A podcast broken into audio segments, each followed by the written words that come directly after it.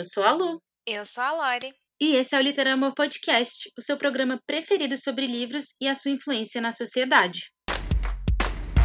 Antes de começar, você já seguiu o Literamor Podcast? Seguir é a forma que o Spotify, Google Podcasts e todos os outros streamings entendem que esse conteúdo é legal e mostra para mais pessoas. Já aproveita que está seguindo e dá também cinco estrelas pra gente. O Spotify criou esse meio das pessoas darem nota para seus podcasts preferidos. E se a gente está no seu coração, dá cinco estrelas pra gente, pra gente espalhar a palavra do Literamor por aí. Além disso, temos o nosso canal no Telegram, onde postamos a lista do que indicamos aqui e coisas que complementam essa nossa troca maravilhosa. O link para entrar no canal no Telegram fica sempre na descrição do episódio. É só clicar no título do episódio que aparece tudo certinho para você. Sejam muito bem-vindos ao último episódio da quarta temporada do Literamor Podcast. No finalzinho do último episódio, a gente falou que hoje traríamos um julgamento literário, assim como fizemos no final da terceira temporada, mas os nossos planos mudaram. O que aconteceu? O episódio que a gente tinha programado era o Tribunal Literário Podcast com uma convidada. A gente chamou a Liz, nossa amiga, arroba a.lisilva, Liz com Y, no Instagram, para vir para o Tribunal Literário Podcast e indicar alguns livros para gente. E a gente ia julgar se as indicações dela valiam a pena para gente ou não. Gravamos esse episódio já há algumas semanas. Foi super divertido, porém, muitas coisas aconteceram no mundo desde então. Vocês devem ter acompanhado aí que a Rússia invadiu a Ucrânia e tem uma guerra acontecendo ali naquele local. Para quem não sabe, a Liz mora na Ucrânia. Ela é casada com um ucraniano, é brasileira, mas está morando lá com ele. E ela está sendo muito afetada por essa guerra. A gente então entendeu que não fazia sentido soltar esse episódio agora, apesar da gente ter se divertido muito fazendo ele, dela ter se divertido muito fazendo ele, não ia fazer nenhum sentido soltar algo em que a Alice participasse, sabendo que ela está passando por um momento muito difícil, muito complicado, muito traumático, ela, a família dela e todo mundo que está envolvido nessa guerra lá na Ucrânia. O episódio vai ficar guardado a ideia ainda é uma ideia que a gente ama muito, inclusive foi uma sugestão da Liz fazer o Tribunal Literamor Podcast com pessoas convidadas. E a gente ainda pretende ter um episódio com ela, mas não por agora, por toda a complexidade que envolve essa situação que está rolando lá na Ucrânia, né, no leste europeu ali. É, a gente entendeu que essa seria a maneira mais cuidadosa, delicada de tratar essa situação, respeitoso com a Liz e com o que ela está passando. Então, Liz, amiga, a gente está com você, é, a gente está torcendo por você, orando por você e por toda essa nação. Essa situação é impensável, né? A gente não tem nem palavras. Então, só saiba que a gente está torcendo por você, amiga, e mandando abracinhos literamorísticos por aqui. Então, já que os planos mudaram, a gente resolveu trazer um episódio que ia ser extra, ele ia acontecer de qualquer maneira, só que a gente resolveu trazer ele mais para pertinho para fechar essa temporada. E a gente vai falar sobre a segunda temporada de Bridgerton, que tá chegando e a gente vai comentar todas as nossas expectativas para essa continuação. E eu já adianto, o hype tá grande. Bom, já vamos avisando que, diferente de todos os outros episódios deste podcast, o episódio de hoje vai ter spoiler sim. É, geralmente a gente faz os roteiros sendo bem cuidadosos para não contar nenhum fato que seja muito importante para o desenrolar de um livro. Mas como a gente vai falar da segunda temporada de uma série, é impossível não ter nenhum spoiler do que já rolou, né, galera? Então, só para deixar claro, vai ter spoiler dos quatro primeiros livros e da primeira temporada de Bridgerton que se encontra na Netflix. Se você caiu nesse episódio de paraquedas e não sabe do que a gente está falando, Bridgerton é uma série com nove livros e que foi transformada numa série de TV para Netflix. Algo que, assim, obviamente deixou eu e Lori muito felizes. Se você quiser saber mais sobre a série de livros sem spoilers, ouça o primeiro episódio da vida do Literama Podcast. A gente vai deixar o link aqui na descrição. E nesse episódio fofucho com duas bebês podcasters, nós falamos sem spoilers do porquê amamos tanto esses livros. Foi lançado quase um ano antes da estreia da série na Netflix e é o nosso episódio mais ouvido até hoje. Orgulhinho demais. No episódio de hoje, a gente não vai fazer uma grande revisão da primeira temporada. Mas a gente vai deixar também na descrição o link de uma resenha maravilhosa no YouTube. O que a gente vai fazer é comentar algumas coisinhas que a gente não esperava ou que nos surpreenderam nessa primeira temporada. Acho que eu posso começar dizendo que eu não esperava odiar tanto o Nigel Berbrook.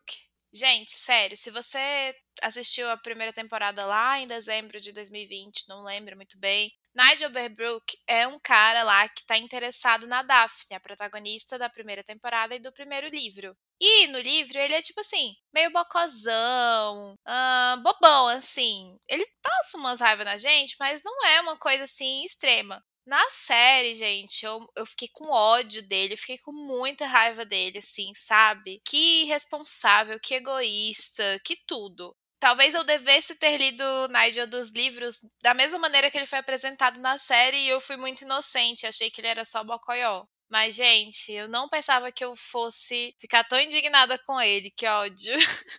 Ele nos livros ele é meio bobão só, né? Embora uhum. ele seja muito babaca com a Daphne, é. tenta agarrá-la no baile. Mas eu acho que na série ele levou isso um passo a mais, assim. Outro ele continuou patamar. insistindo e, ai, realmente ele já dá raiva nos livros, mas na série ficou pior. Outra coisa que eu fui surpreendida, mas é porque realmente eu tinha que ser, não tinha como saber o que esperar, é que o universo expandido que é a parte que não está escrita nos livros, fosse ser tão legal e com tantas histórias que a gente fosse querer ver. Foi muito bem desenvolvido, sabe? Eu entendo que quando você pega o material de um livro para fazer uma série, o livro ele tá ali contando, focando em dois personagens. Tem coisas acontecendo ao redor, mas geralmente, principalmente se não tiver mudança de pontos de vista, tá focado ali numa coisa acontecendo. Enquanto numa série tem que ter vários núcleos é, se desenvolvendo, várias coisas acontecendo. Não dá para ficar só na história que tá no livro, porque senão a, a série vai ter dois episódios de uma hora e acabou. E eu achei muito bem desenvolvido as coisas que não estavam previstas ali. Tem a questão do núcleo lá que tem as lutas, os lutadores, tem a questão das apostas, o pai das Featheringtons que existe, né? No livro ele não existe. Tem a questão deles terem adaptado a Marina, que nos livros ela não é prima da Penélope, e lá ela é. Tem a questão do background do Benedito, do Benedict, que é todo artista e uau, e muitas coisas. Tem várias storylines ali que não estavam previstas e eu adorei. Eu gostei muito do núcleo do box. Eu não me esperava de jeito nenhum aquilo ali. E eu adorei os personagens envolvidos ali, aquele amigo do Simon, lutador. Achei muito, muito legal mesmo. E já trocando de assunto, falando outra coisa que me surpreendeu pra caramba, foi que eu não esperava que a Lady Whistledown fosse revelada. Gente, eu gritei. Agora sim, eu não odiei. Eu entendo os fãs que odiaram, sabe? Porque era o conflito mais guardado, o segredo mais guardado de todo o fandom. Tipo assim, Todo mundo comentava, indicava Bridgerton e tal, e ninguém falava, era tipo um pacto, um acordo tácito, ninguém falava quem era Lady Whistledown. E a gente só descobre lendo lá no quarto livro, e a gente tinha todo um cuidado para isso nunca ser revelado antes da hora. E a série optou pela narrativa de já contar no final da primeira temporada quem é a Lady Whistledown. E eu fiquei, oh my god, oh my god, oh my god. Mas por que que eu gostei? Eu gostei porque vai ter como dar mais camadas e profundidade a Penélope, que é a Lady Whistledown. Vai ter como desenvolver, não, eles não vão precisar mostrá-la apenas como a rejeitada, recatada, eles vão empoderá-la e vai ser muito legal porque foi revelado para o público. Então a gente sabe quem é a Lady Whistledown e a gente vai ter, tipo, a gente vai ficar apreensivo quando forem quase descobrir a Penélope e não conseguirem. E a gente vai saber que é a Penélope que tá fazendo aquilo, enquanto as pessoas estão tentando descobrir. Então eles nos confiaram um segredo. E eu acho interessante, eu acho que é uma decisão inteligente. E eu acho que não se sustentaria com a mesma força se tivesse seguido exatamente como estava nos livros. Então foi uma coisa que me surpreendeu muito, mas eu não odiei. E se você odiou, vem contar pra gente, porque sim, é, eu entendo quem se apegou aos livros e queria que isso fosse sustentado, porque, gente, era quase uma seita. Ninguém falava sobre isso. We don't talk about Lady Whistledown. Eu, particularmente, também amei que eles revelaram esse segredo para o público, porque eu tenho amigas que assistiram a série e não têm interesse de ler os livros, porque não gostam tanto de romance assim, quando o assunto é leitura, mas gostam em série. E eu acho que eu não ia conseguir me aguentar por quatro temporadas com esse segredo. Então eu gostei que a série contou. Eu concordo com a Lori, eu acho que vai dar uma profundidade assim para a personagem da Penélope que a gente vê nos livros, mas a gente só vê no quarto livro. E como a série, mesmo tendo só, entre aspas, né, oito episódios por temporada, ela não se sustenta falando só de dois personagens por oito episódios, e eles têm que, né, puxar, começar as histórias que vêm por aí antes, eu acho que foi uma jogada muito certeira puxar a história da Penélope também. Porque a gente viu que, apesar da temporada do Anthony ser a segunda, ele já foi um pouco desenvolvido na primeira temporada. A temporada do Benedict é a terceira, ele também já começou a ser desenvolvido na primeira temporada. Então, por que não desenvolver a história da Penélope também e, paralelamente, a do Colin, que é uma coisa que eu acho que na segunda temporada eles também já vão começar a aprofundar. Você mencionou deles terem começado a desenvolver a do Anthony na primeira. E, gente, isso é muito engraçado, porque eu vejo muitas vezes. A gente conhece o livro e a gente sabe quem é que vai botar ordem na casa ali, na casa Bridgerton, vai chegar e vai ser a dona do taco da morte, que é a Kate. Mas, quando você constrói um personagem e o livro diz assim: o Anthony é o maior dos libertinos. A Lady Whistledown, a gente pegou o livro para dar uma folheada antes de fazer esse episódio de hoje. A gente foi reler nossas anotações e tal. E uma das primeiras coisas que a Lady Whistledown escreve no livro do Visconde que me amava, ela fala assim: Existem libertinos e libertinos, e o Anthony é um libertino com L maiúsculo. É aquele libertino que ele não precisa falar sobre as conquistas dele, todo mundo já sabe. Inclusive, ele preferiria que ninguém falasse, porque assim ele poderia viver a vida dele em paz. E é muito engraçado, tem todo esse contexto dele ser um libertino com L maiúsculo, e se não tivesse mostrado isso nessa primeira temporada, se não tivesse sido construído, a gente não ia simplesmente é, acreditar, sabe? A pessoa que tá assistindo, ela ia ver um cara bem comportado ali na dele, aí do nada, ah, eu sou o libertino. No audiovisual não se compra só com uma frase, tem que ser construído. E aí eu vejo o Fendel muitas vezes odiando as mulheres que esses homens, esses Bridgerton, vão se relacionar antes de encontrar seus pares românticos do Felizes para Sempre. E, poxa, essas outras mulheres passaram pela vida deles e a gente não precisa odiar elas, essas personagens, sabe? Eu gostei muito da Siena. A Siena é uma personagem que não tem no livro. No livro é uma cantora de ópera chamada Maria, se eu não me engano, e eles criaram a Siena. E eu achei ela muito forte, eu gostei do desenvolvimento dela. E, e eu não preciso odiá-la, sabe? Porque eu sei que ele vai se apaixonar por aquela ali que vai ser a perfeita para ele eles precisam construir esse background e a gente precisa entender que é igual na nossa vida, sabe? As coisas vão acontecendo e a gente não precisa odiar todo mundo que passou. Às vezes a gente precisa, mas às vezes não. O que, você acha, amiga?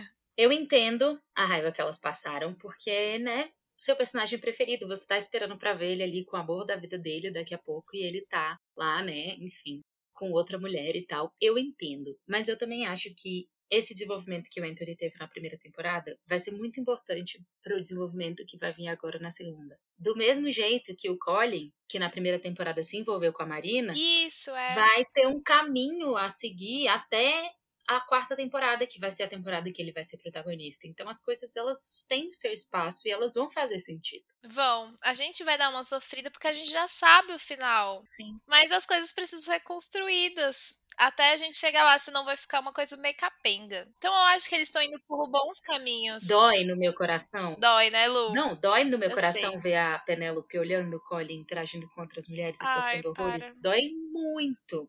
Mas é o que a Lori falou, se a gente não visse ela sofrendo, quando chegasse lá na quarta temporada ela falasse, eu sou apaixonada pelo Colin desde os meus 16 anos, a gente não ia acreditar. Porque a gente tá vendo essa personagem há três temporadas uhum. e não vê isso. Uma coisa que me surpreendeu foi o tanto que eu me apaixonei pelo Luke Thompson como Benedict. Ai, ele é muito maravilhoso! Nossa, ele ficou perfeito pro personagem. O Benedict não é um protagonista que eu gosto muito, sim, o livro dele é um dos que eu menos gosto da série. Então eu tava preparada para não gostar muito do personagem. Mas o Luke Thompson ficou perfeito. Ele é um Benedict perfeito. Ele consegue ser introvertido nos momentos certos em que o Benedict seria introvertido, mas aí ele se solta nas horas em que você que leu sabe que o Benedict se soltaria. E eu não esperava que na primeira temporada eles iam começar a história dele também. Eu achei que eles iam focar mais em preparar o caminho para do Anthony, mas já exploraram muito ele na primeira temporada. Então eu gostei bastante do que eles fizeram com o Benedict na série e me deixou animada para ver como vai ser a temporada dele, que era uma coisa que antes da série começar, eu não tava nem um pouco animada. Gente, o Benedito, ele é o meu Bridgerton menos favorito nos livros eu não suporto o jeito que ele, tipo, fica. Ai, Sofia, eu te amo, mas olha, você só dá pra ser minha amante, tá? Não vai dar aqui, não. E isso, nossa, isso me mata no livro dele. Eu passo muita raiva. A Sophie com certeza merecia ser melhor tratada. E que bom que no final do livro ele acordou, né, pra isso e viu que ela é perfeita, maravilhosa mas isso me passa muita raiva. Então, Bridgerton menos preferido, blá blá blá, tô nem aí pra ele. Aí corta para o Luke Thompson, gente eu não dou conta. O charme daquele homem, ele foi construído especialmente para o meu coração, sabe? Ai, eu não consigo descrever. Eu tô muito ansiosa para ver a temporada do Benedict, uma coisa que eu não esperava também. Então, isso eu tenho que concordar com a Lu e agradecer por ela ter lembrado de botar isso no roteiro, porque Benedito do Luke Thompson é tudo para mim. Inclusive, o meu Bridgerton preferido nos livros é o Colin. Só que quem me conquistou na Netflix foi o Benedito. Não foi o Colin. Apesar dele ser muito fofo, mas ainda não teve muito o que mostrar, né? O Colin é fofo. Eu gostei muito do Luke Newton também. Achei que foi uma ótima escolha. Foi, sim. Mas eu acho que na primeira temporada ele ainda tá novinho. Muito bebê, né? Então eles vão amadurecer e tal. Eu adorei que eles falaram que vai ter o Colin comendo muito nessa temporada. Perfeito. Que é uma coisa que os fãs.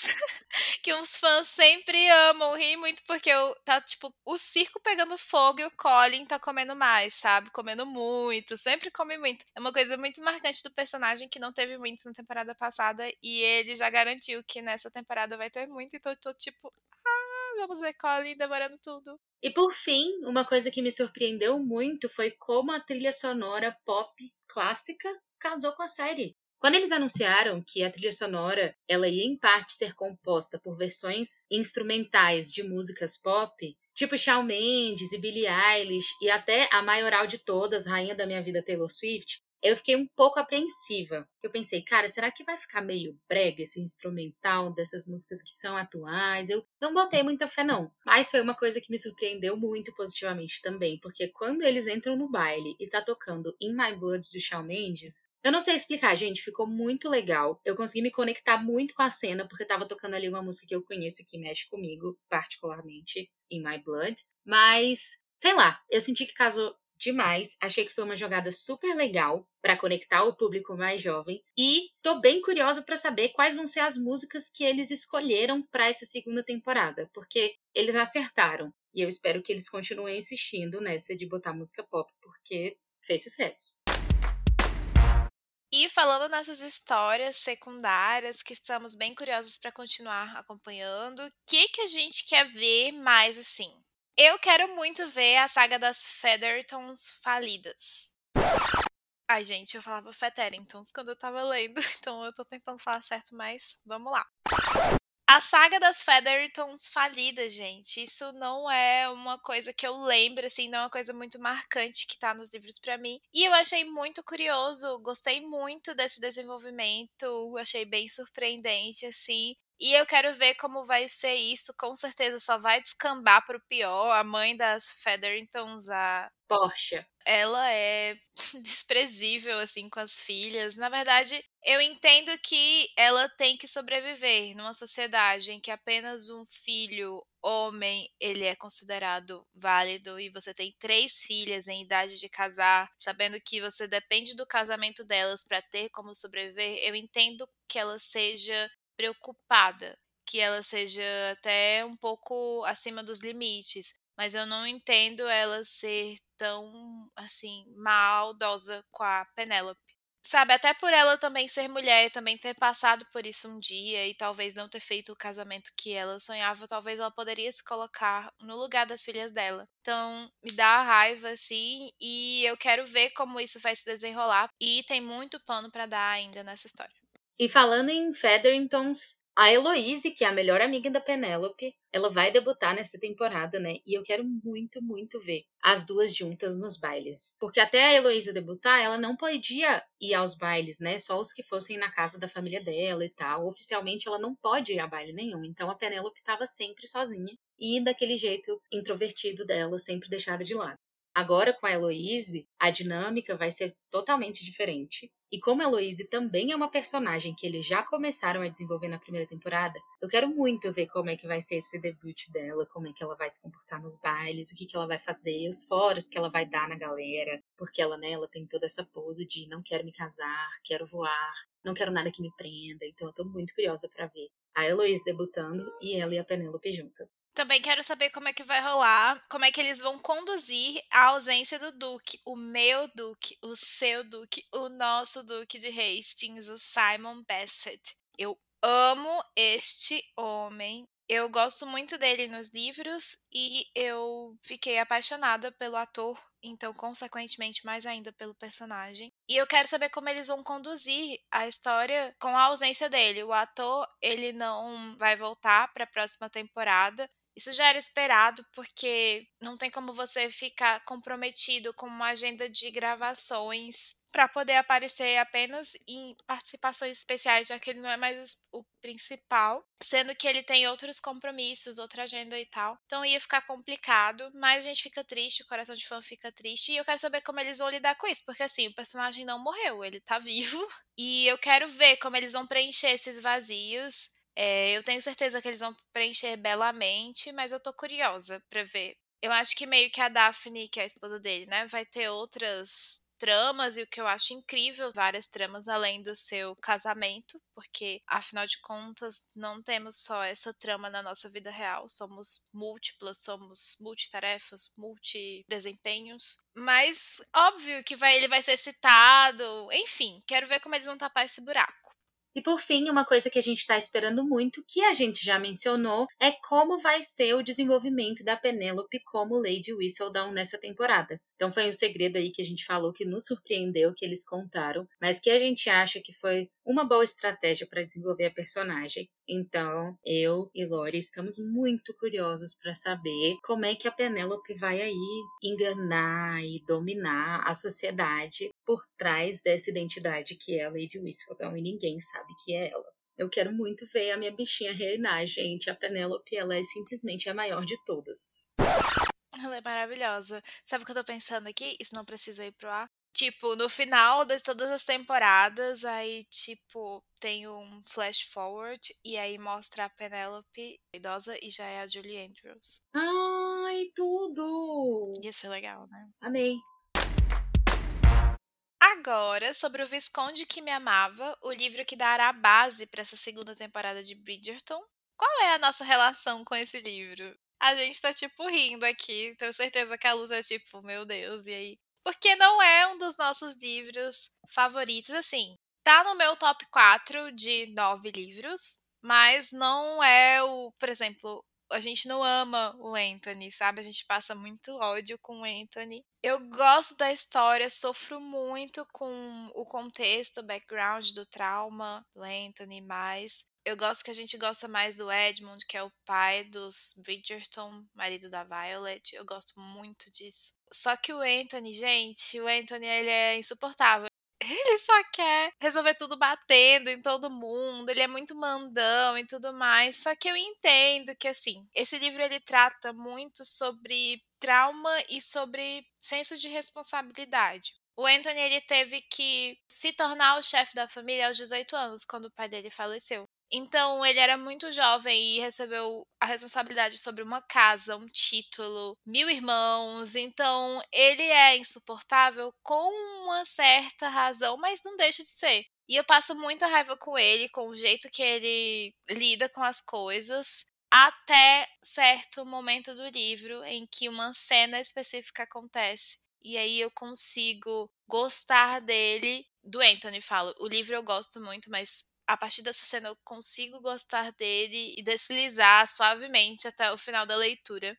Então eu não estava muito empolgada para essa temporada pelo Anthony. Agora sim, a Kate, ela é maravilhosa. Eu amo o jeito com que ela é apresentada no livro. Eu amo a relação dela com a madrasta e com a irmã, meia-irmã dela. É uma relação muito melhor que várias relações que são de sangue, efetivamente de sangue, sabe? Então, se for só pelo Anthony, tipo, eu vejo que tem muita gente no fandom que é o Bridgerton preferido, é, cai de amores pelo Anthony. A gente tem até amigas que. Não é zoeira, a gente tem até amigas que são. Nada contra quem gosta do Anthony. Exato. Até tenho amigas que gostam. E a gente realmente tem amigas que são muito fãs. O Anthony é o preferido delas e tal. Não é o meu caso, não é o caso da Lu também, já, spoiler. Mas. Cara, não desce pra mim. Tem tantos outros Bridgertons tão. Uh, maravilhosos e mais tudo, mas a relação de amor e ódio deles com a gata é incrível, a Kate é incrível, tudo que é apresentado ao redor deles é maravilhoso. Então o livro é muito bom, mesmo apesar da gente não ser muito fã do Anthony. É, a minha relação com esse livro é bem contraditória também, bem complexa, porque assim como a Lori, eu amo a Kate. Eu adoro a história dela, Ela eu é adoro perfeita. a reação dela com a família. Eu gosto do desenvolvimento dela, porque o livro deles aborda medo, ansiedade, aborda um pouco de luto também. E eu acho muito bonita a forma como a Júlia conseguiu trazer essas histórias para um romance de época, trazer essas questões de medo e tal. Então tem alguns momentos em que eu até me identifico com umas situações que a Kate passa. Então é um livro que eu gostei, porém, assino embaixo do que a Lori falou, assim, o Anthony me dá muita raiva em alguns momentos, inclusive no início do relacionamento dele com a Kate, que ele é meio ríspido, assim, e não trata ela da melhor forma, aí você tem vontade de entrar no livro e socar a cara do homem. Com certeza. Mas tudo bem. É por isso bem. que ela pega o taco da morte e dá na cara dele. Tô zoando. oh, queria, viu? E ela toma posse do título de Viscondesa Bridgerton de um jeito assim, putz, que mulher. Depois, no livro do Gregory mesmo, ela arrasa demais, assim, como chefe da família, digamos assim. Então é uma personagem que eu gosto bastante. E apesar de não gostar tanto assim do Anthony, estou animada para essa temporada, por incrível que pareça. É porque é muito mais do que só sobre o Anthony, né? O Anthony é um detalhe. Anthony, não é sobre você. Não é sobre você. não nos odeiem pessoas que amam o Anthony.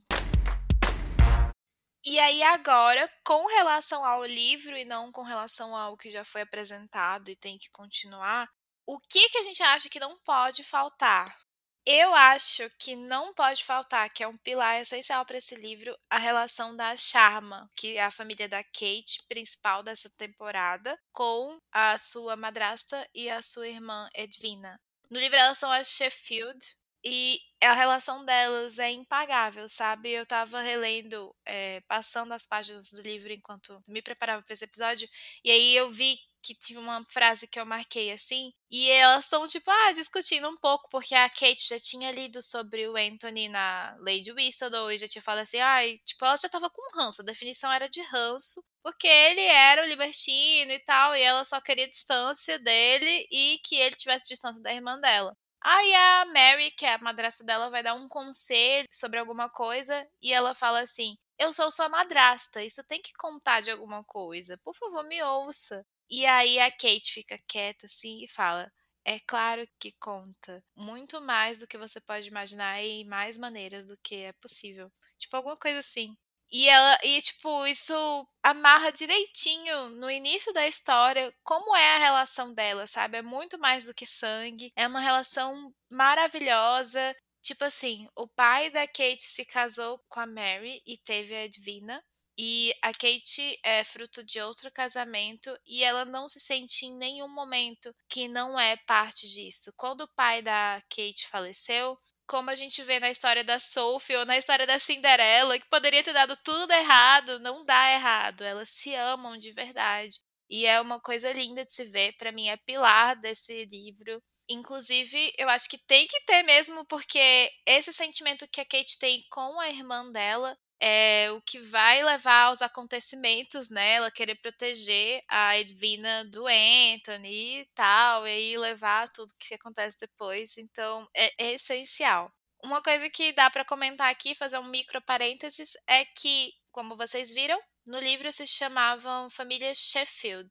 E na série da Netflix, eles se chamam Família Sharma. E eles têm um background, uma história de contexto vinda da Índia, se eu não me engano. E eu gosto muito que a Shondaland fez isso, sabe? Como a gente viu que deu muito bafafá, eles pegaram o Simon, que era descrito no livro como olhos azuis, meu Deus, aí olhos azuis, colocaram um duque negro. A rainha que não existe nos livros é negra, a Lady Danbury é negra e mudaram as características de alguns personagens e agora nessa segunda temporada que eles trouxeram uma família, eles colocaram uma família com características indianas. E eu, sabe, mais uma vez, acho que isso só agrega não acho que precisa ser necessariamente fiel em coisas que não vão mudar o caráter do personagem do jeito que a autora escreveu, não vão mudar as características que vão levar a história a acontecer, sabe? A aparência dos personagens o background dos personagens. Nesse caso, velho, só vai agregar. Teve gente que foi um pouco assim ainda, porque ficou com medo de ter mudado a relação da família. Eu acho que só veio agregar nesse caso. Eu adorei a escolha das atrizes e tô muito ansiosa. Se, tem, se eu não estou ansiosa para ver o Anthony, eu estou ansiosa para ver a Charma. Tô muito, muito, muito mesmo. O cachorrinho delas, que ele é protagonista dessa história também, que é o Newton. Eu tô muito ansiosa para tudo com relação a esse núcleo.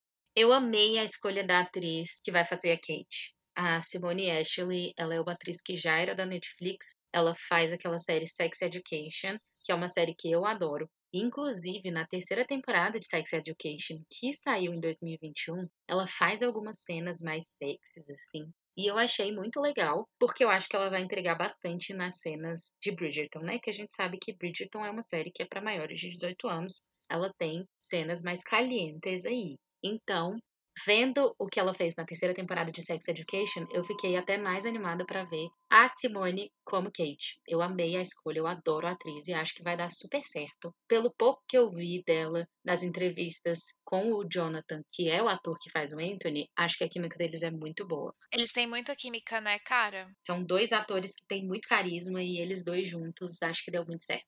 Acho que vai, vai render umas cenas muito boas. Apesar de a gente não amar o Anthony, a Kate e Anthony, Kate a gente adora. Eles, é quando eles conseguem, sabe? Eles são muito bons juntos. E os atores, sinceramente, eu acho que vão arrasar. E falando em Kate e Anthony juntos, tem duas cenas do livro que a gente está muito animadas para ver, que é a cena da abelha. Se você leu os livros Bridgerton, você sabe que cena que a gente tá falando e você sabe o quanto icônica essa cena é, né, Lori? Com certeza. Não, é a cena em que o Colin, a abelha e a Portia Featherington se tornam os cupidos.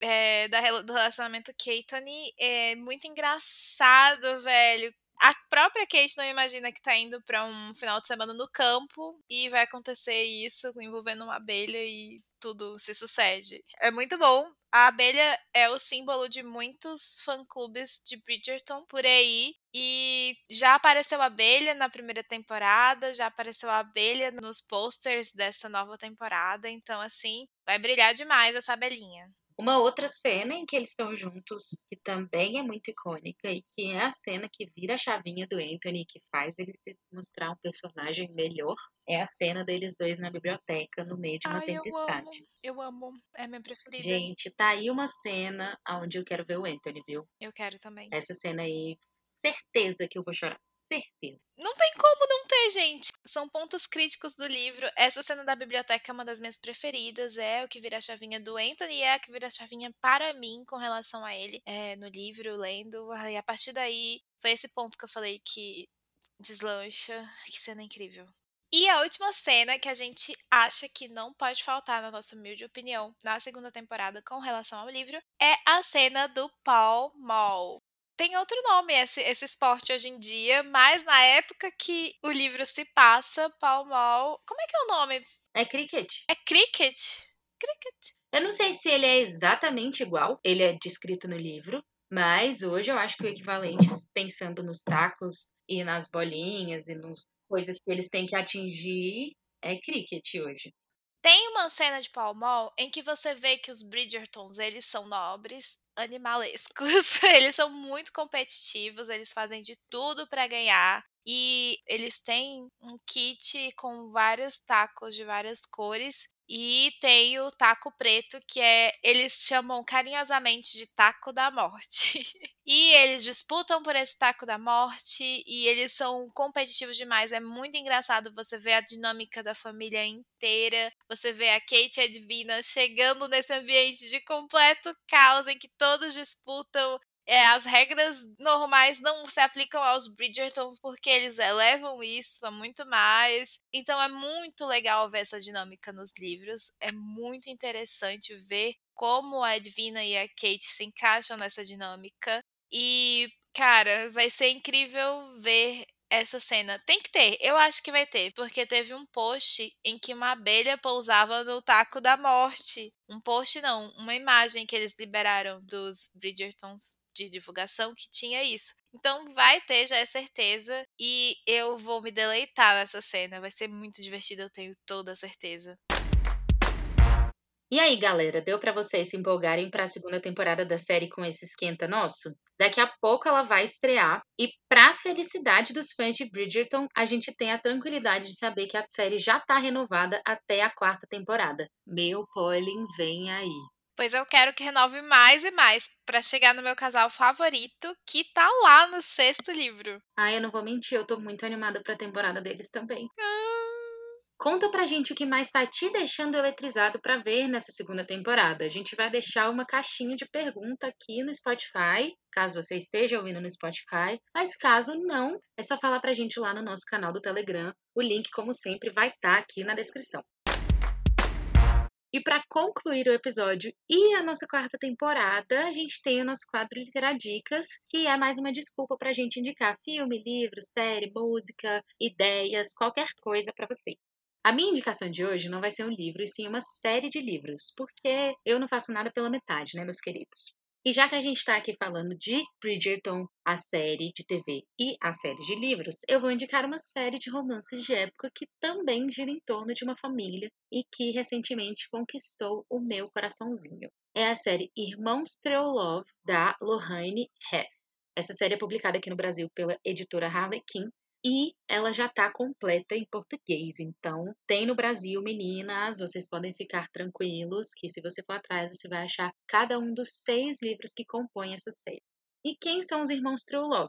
Eles são seis bastardos que foram meio que adotados por uma mãe. Na verdade, essa mãe ficou viúva e, para conseguir dinheiro, ela pegava bastardos da nobreza.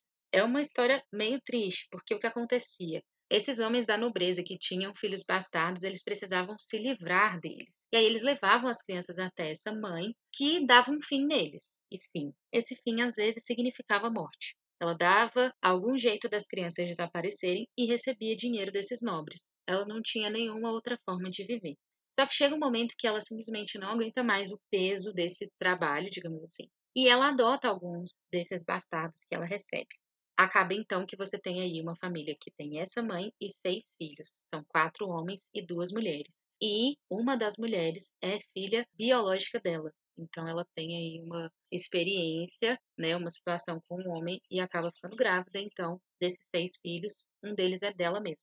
Bom, como em toda série de romance de época, cada livro vai contar a história de um filho e a gente começa com o Mick em Desejo e Escândalo. Ele é o mais velho dos irmãos e ele sai dessa vida assim de pobreza que a família tem e vira um empresário super bem sucedido. Ele é dono de um hotel e ele compra várias partes assim de Londres. E ele começa a ter muita influência entre as pessoas da nobreza, apesar de não fazer parte da nobreza. E o propósito de vida dele, crescendo assim, é destruir a vida do pai dele. Porque ele acha que esse cara que teve um filho bastardo simplesmente acabou com a vida dele, né, delegando ele a esse fim e tal. Então, ele tem essa ideia de se vingar do pai. E no meio dessa vingança, ele vai encontrar a Eslin, que é a tutelada do pai dele. Ela não é ligada ao pai dele por sangue nem nada, mas ela é meio que protegida assim da família. O pai dele é um duque. Então ela é da nobreza também e é protegida por esse pai. E aí você vai ter aí a história desses dois. Vão mexer em todos os traumas que o Mick tem por conta dessa relação, desse pai que o abandonou porque ele era bastardo e tal. Tem uns segredos da família envolvida que o Mick vai descobrir e dói nele, dói na gente, dói na Eslin, dói em todo mundo. Por incrível que pareça, esse não é o melhor livro da série. E geralmente eu sinto que essas séries de romance de época, elas nunca começam maravilhosamente bem, sempre começa meio fraquinho e vai melhorando. No caso dos Irmãos True Love, eu amei muito os seis livros. Eu tenho muita dificuldade de decidir meu preferido. Eu gostei muito do quinto livro, gostei muito do sexto.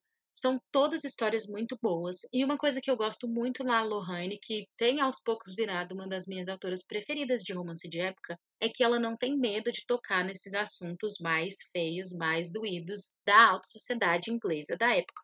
Então você tem aí uma família de seis bastardos. Cada um desses seis livros vai trazer um tema mais forte, vai trazer uma, um tema mais profundo, vai trazer uma coisa mais dolorosa e é muito interessante. Por vezes, não são livros tão fáceis de ler porque você vai sofrer, mas eu garanto que você também vai ter coração quentinho, que você também vai ter um romance de suspirar, você também vai ter aí uma família que é extremamente unida e que se defende e que faz sacrifícios um pelo outro e no meio de tudo uma mãe que sofreu muito já na vida, ainda sofre por ver os filhos em certas situações, por vê-los sendo rejeitados na sociedade, mas que tem aí por meio deles também o seu triunfo, porque cada um deles vai meio que tocar a sua vida. É muito emocionante, são histórias muito bonitas e é uma família que me conquistou demais se você gosta de romances de época, eu não tenho dúvidas de que eles vão te conquistar também. Esse é o tipo de sofrimento que eu gosto, cara. Sim. Ele te recompensa no final. Ele não te, tipo, deixa na lama. Uhum. tipo aquele sticker do Bob Esponja na lama lá jogado. Uhum. Ele te recompensa, pô, te dá um quentinho. A minha literária dica de hoje é um filme que eu estou dizendo que é o meu novo filme favorito. Eu tenho muita dificuldade em eleger favoritos. Raramente eu vou saber dizer que uma coisa, um livro, uma série é a minha favorita. Mas de tempos em tempos, de décadas em décadas, aparece uma coisa favorita na minha vida nesse sentido. O último havia sido La La Land, mas já tinha algum tempo que eu não sentia mais que ele era o meu favorito, mas não conseguia denominar outro. Então um dia a Lu me veio com essa indicação de filme e eu assisti A Galeria dos Corações Partidos, que é um filme de 2020 e está disponível hoje, no dia que estamos gravando, na HBO Max. A Galeria dos Corações Partidos conta a história de Lucy, que é uma pessoa que trabalha em galeria, ela é assistente lá dentro, eu não sei muito bem qual é a função dela, e tem um sonho de ser uma curadora renomada. Ela trabalha inclusive numa galeria em que ela admira demais a curadora que tá lá dentro. E ela, tipo, é muito boa no que ela faz, só que ela dá um pouco da credibilidade dela pro macho escroto que ela tá namorando ele trabalha lá e, tipo, ele pega os créditos do que ela faz. Ela é muito boa e ele ganha os créditos. E ela, porque tá apaixonada, deixa ele roubar os créditos. E além dela ser muito boa no que ela faz e tal, ela tem uma leve, entre aspas, dificuldade de desapegar dos seus ex-relacionamentos. Em que sentido?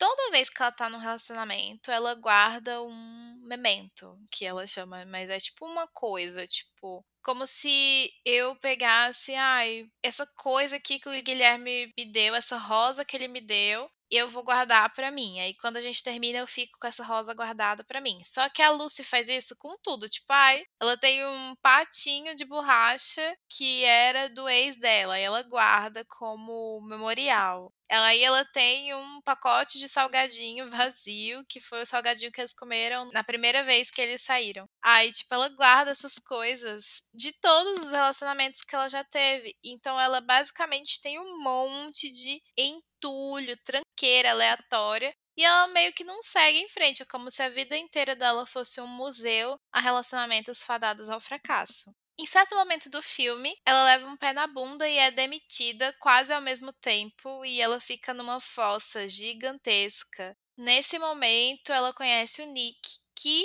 é um cara que tá fazendo uma reforma sem fim. Ele tá há anos fazendo uma reforma para ter o hotel dele e ele não tem muita grana, então ele que faz, faz aos poucos, pede empréstimo, tá meio que nesse limbo de não sabe se vale a pena largar o que ele gastou tanto tempo em dinheiro para fazer, mas ele não tem mais dinheiro para ir em frente, não sabe o que faz. Então, ela conhece esse cara que tá nessa situação. Ela tem a ideia de criar uma galeria onde as pessoas deixam lembranças de seus antigos amores, para fim de dar um novo recomeço para elas. E elas não têm que jogar fora essas coisas que elas guardaram. Elas têm um museu para deixar essas coisas, essas histórias de amor que deram errado. E aí ela pega uma parte desse hotel que está em construção e cria a Galeria dos Corações Solitários. E aí a história se desenrola. Gente, que filme gostoso, que filme engraçado, tem umas piadas muito boas, que filme representativo. Por exemplo, a Lucy, ela parece comigo. Ela tem um corpo que parece com o meu. Ela se veste parecido comigo. Ela não é alta esguia branca dos olhos azuis e, sabe, uma supermodel. Nada contra, inclusive. Mas é porque parece comigo. E tem vários personagens que não se enquadram em padrões. E tem relacionamentos que não são típicos é bem representativo, parece a vida real, é engraçado, aquece o coração pra caramba, tem umas lições muito gostosas de você assistir e absorver para você, você se conecta com o sofrimento dos personagens e sabe, não é porque ele é perfeito, tem uma coisa ou outra assim que você fala, poxa, por que que, né, Gustavo falar, resolvia. Mas, no geral, cara, é cinco estrelas, favoritado no meu coração. Eu passei a semana com vontade de assistir ele de novo. E não é um filme que é muito divulgado, achei pouca coisa dele no Pinterest. Eu quis achar todas as roupas que ela tava usando para colocar nas minhas pastas, porque eu achei muito boas, muito parecidas comigo. E não achei muita coisa sobre o filme, não vejo muita gente falando sobre ele, é, pelo menos não na minha bolha. Então deveria ser um filme mais conhecido. É muito legal, é de qualidade. 10 10, muito bom, muito bom mesmo. Valeu Lu pela indicação e indico agora, repasso a bondade e indico para vocês a Galeria dos Corações Solitários, que está disponível na HBO Max. E é isso. Eu sou uma pessoa muito engraçada, porque eu indico coisa que eu ainda não vi. Eu sou muito ruim de filme e série. Na verdade, série mais do que filme. Às vezes começo série e abandono, porque eu não tenho tempo de ficar acompanhando, assistindo sempre. E filme, por conta da minha rotina, nem sempre eu consigo parar e ver. Muito mais fácil para mim pegar um livro, ler um pouquinho, depois no outro intervalinho ler mais um pouco, porque filme pede que você tenha ali uma hora e meia, duas horas. Um né? comprometimento. Uhum. E nem sempre eu tenho. E aí eu falei pra Lori, ela tava atrás de comédias românticas, eu falei, ah, eu vi um pessoal falando no TikTok sobre, me pareceu interessante. Ela viu e amou, eu ainda não vi, mas tô querendo. Ah, é muito bom. Assistam, vocês vão ver. E esse foi mais um episódio do Literamor Podcast. A gente vai dar uma pausa agora, como a gente sempre faz no final das temporadas, para poder planejar a temporada 5 para vocês. Tem algum tema que você queria ver por aqui? Algum arco que você acha que seria legal a gente discutir? Ou até algum livro para a gente ler que você queria ver a gente comentando aqui? Fala ou aqui nos comentários do Spotify ou lá no nosso canal do Telegram, que a gente vai amar trazer os temas sugeridos por vocês. E enquanto a gente não volta, o nosso Telegram tá aí pra gente manter nossa troca maravilhosa e para você saber em primeira mão da data do nosso retorno. Nos siga também nas nossas redes sociais para saber das nossas leituras no dia a dia. Underline Literamor Underline pra Lu e felicitando pra mim. É isso. Até lá. Tchau.